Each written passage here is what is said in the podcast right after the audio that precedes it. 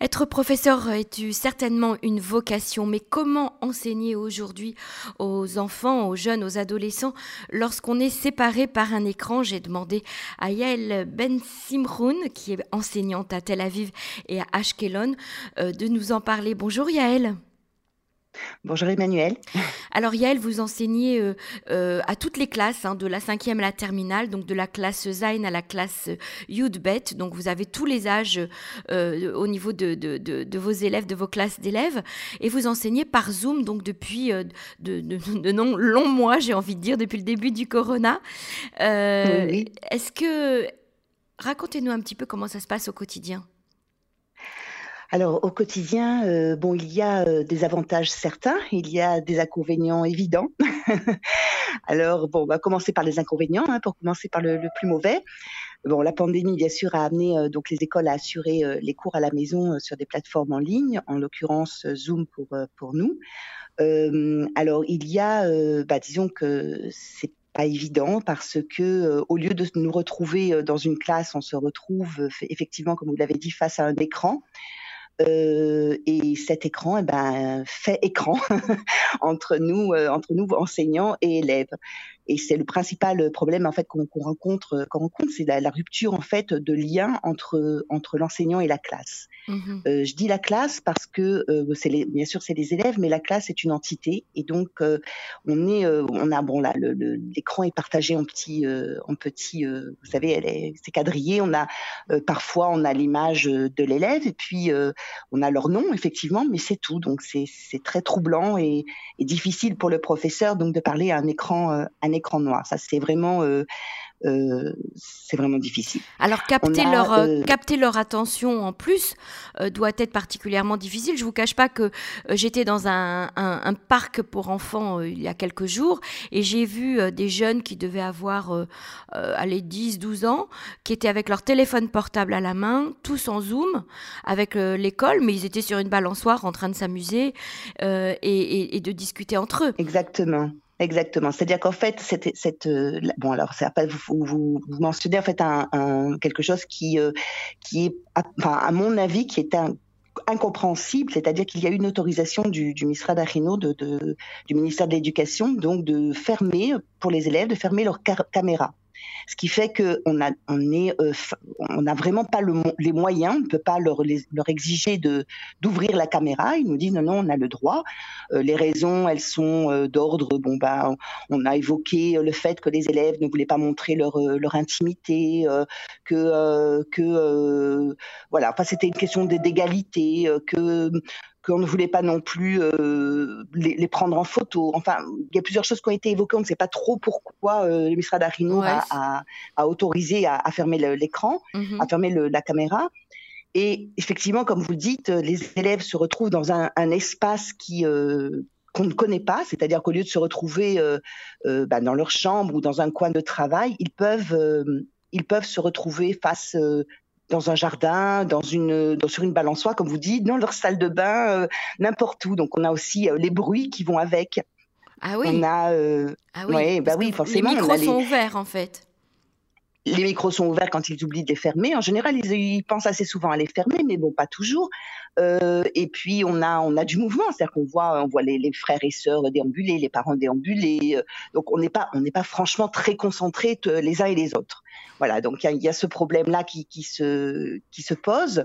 Euh, ensuite, euh, ensuite, bon, l'espace, l'espace de travail, peuvent être dans leur lit aussi. La plupart des élèves, euh, quand c'est le matin, à 9 h du matin, bah, on les réveille en fait, donc ils ouvrent effectivement pour faire acte de présence parce qu'on fait l'appel, on continue à faire l'appel. Mmh donc ils, ils répondent présents, mais ensuite, bon, on ne sait pas trop ce qui se passe puisqu'on n'a aucun répondant. ils, on leur pose des questions, c'est toujours en différé. Enfin, c'est vraiment, on, ne les a pas. C'est-à-dire qu'on a, on a vraiment cette, cette sensation euh, de, de, de faire classe dans, à du vide.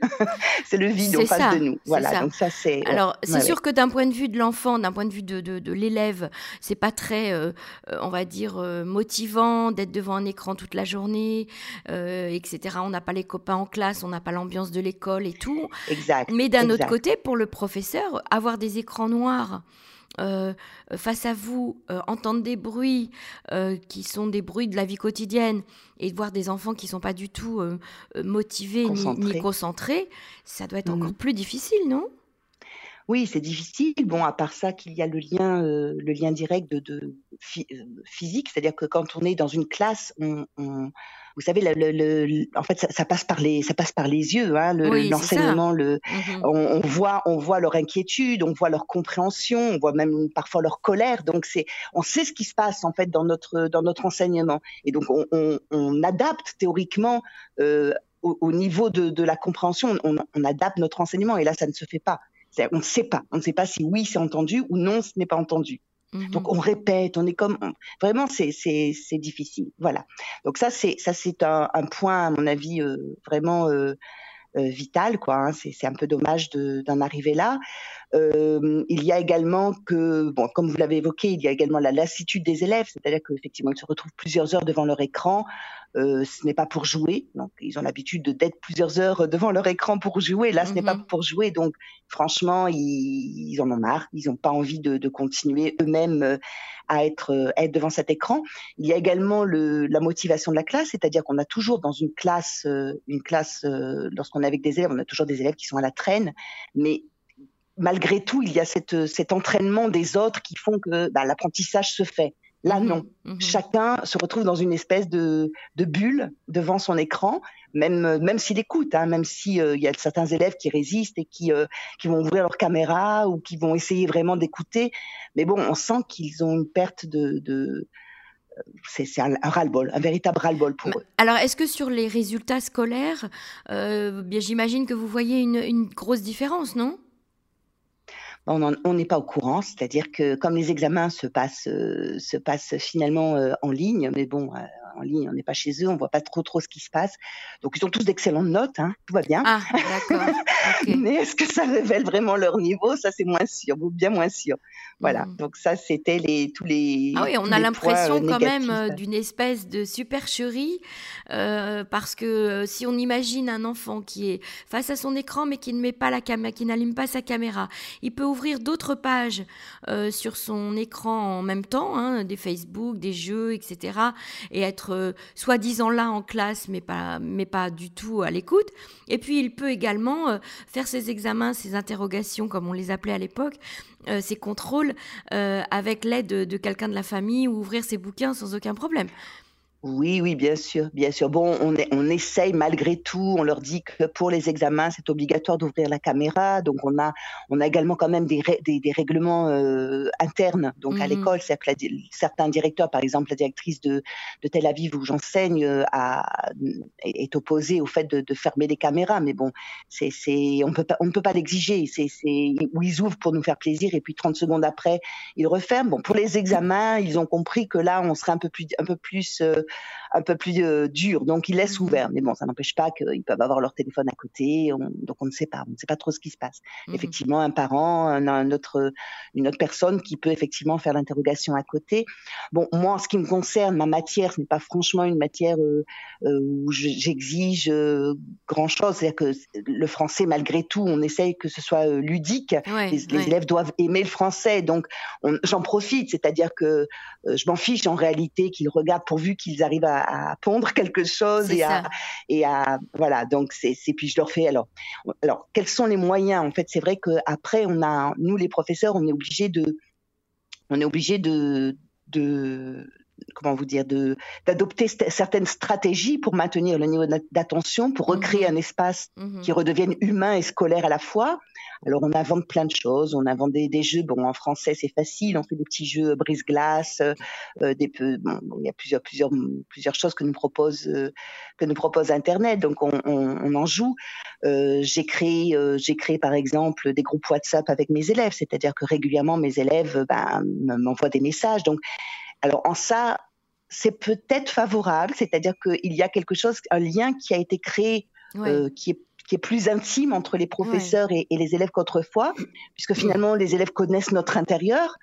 Par exemple, euh, ça m'est arrivé deux ou trois fois de faire appel à mon fils quand j'avais des problèmes techniques pour partager.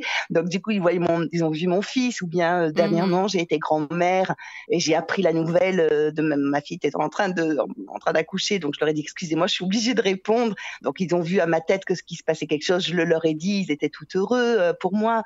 Donc il y a quelque chose qui, qui s'est créé effectivement dans, dans ça, ça c'est bien. ça c'est positif. Oui, qui peut être positif aussi, mhm. absolument. Absolument. Donc il y a, y, a, y a, ce lien-là.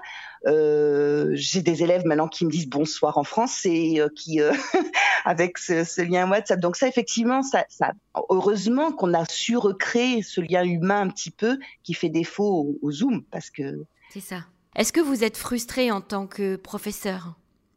Oui, oui, oui, c'est la frustration qui est euh, qui est manifeste, c'est-à-dire que euh, nous, en fait, euh, enfin moi personnellement, et je pense que la plupart de mes collègues, c'est le cas, on, on a on, a quand même on a quand même voulu être professeur parce que justement il y avait ce contact ce contact frontal entre nous et la classe et qu'on aime ce contact humain et qui aujourd'hui nous fait des, fait des aujourd'hui fait défaut et, et, nous sommes devenus plus que des professeurs aujourd'hui. Eh bien, on, on, doit être des animateurs. Et ça, c'est bah, frustrant. Mmh c'est frustrant parce que ce n'est pas le travail qu'on s'est choisi.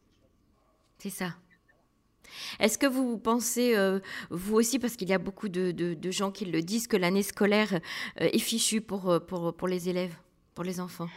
Bah, Écoutez, euh, fichu, je, je, ne sais pas, il faut peut-être pas exagérer non plus. Ils ont malgré tout si je vois les élèves de terminale, ils apprennent malgré tout. Hein. Il y a quand même des, des choses qui. Euh, c'est sûr que c'est sûr que le programme a été allégé. C'est sûr qu'ils ne savent plus apprendre comme comme il faut. C'est-à-dire que apprendre, c'est pas euh, c'est pas simplement euh, euh, enregistrer des connaissances ou savoir les, les, les, les, les retraduire ou les répondre au moment des examens, c'est, c'est une acquisition, mm-hmm. c'est-à-dire que savoir apprendre, c'est pas, c'est, c'est ça qui va manquer. Oui. Ils ne savent, ils ne savent, ils ne savent plus apprendre. Les connaissances, mmh peut-être qu'ils les ont, mais elles sont superficielles et surtout, surtout, ils ne savent plus apprendre. Ils ne savent plus comment apprendre. Et ça, c'est, peut-être un, un des problèmes euh, les plus graves, à mon avis parce que parce que justement ils, euh, ils ne savent plus euh, euh, par exemple tout simplement après un cours moi après un cours de français souvent j'avais j'avais trois quatre élèves régulièrement qui venaient me poser des questions qui étaient intéressés qui ça ne se passe plus. Mmh vous voyez donc qui font ça. des recherches je peux leur indiquer je leur dis voilà regardez essayez de vous essayer de, de voir tel pour la civilisation française par exemple. Donc je leur montrais des, des petites choses d'histoire. Ça ne les intéresse plus parce que l'ordinateur, ils en ont mmh vraiment, vraiment plein le dos, quoi. C'est, c'est vraiment. Euh, et, et puis, euh, euh, ouais, et puis c'est il y a plus il y a plus cet intérêt quoi c'est pour eux c'est c'est devenu ouais l'intérêt est parti à force d'être connectés, ils sont déconnectés. Exactement. Merci beaucoup, euh, merci beaucoup Yael Ben, ben Simroun pour ce témoignage très intéressant. Je rappelle que vous êtes enseignante à Tel Aviv et à Ashkelon. À bientôt. Merci, Au revoir. Au revoir.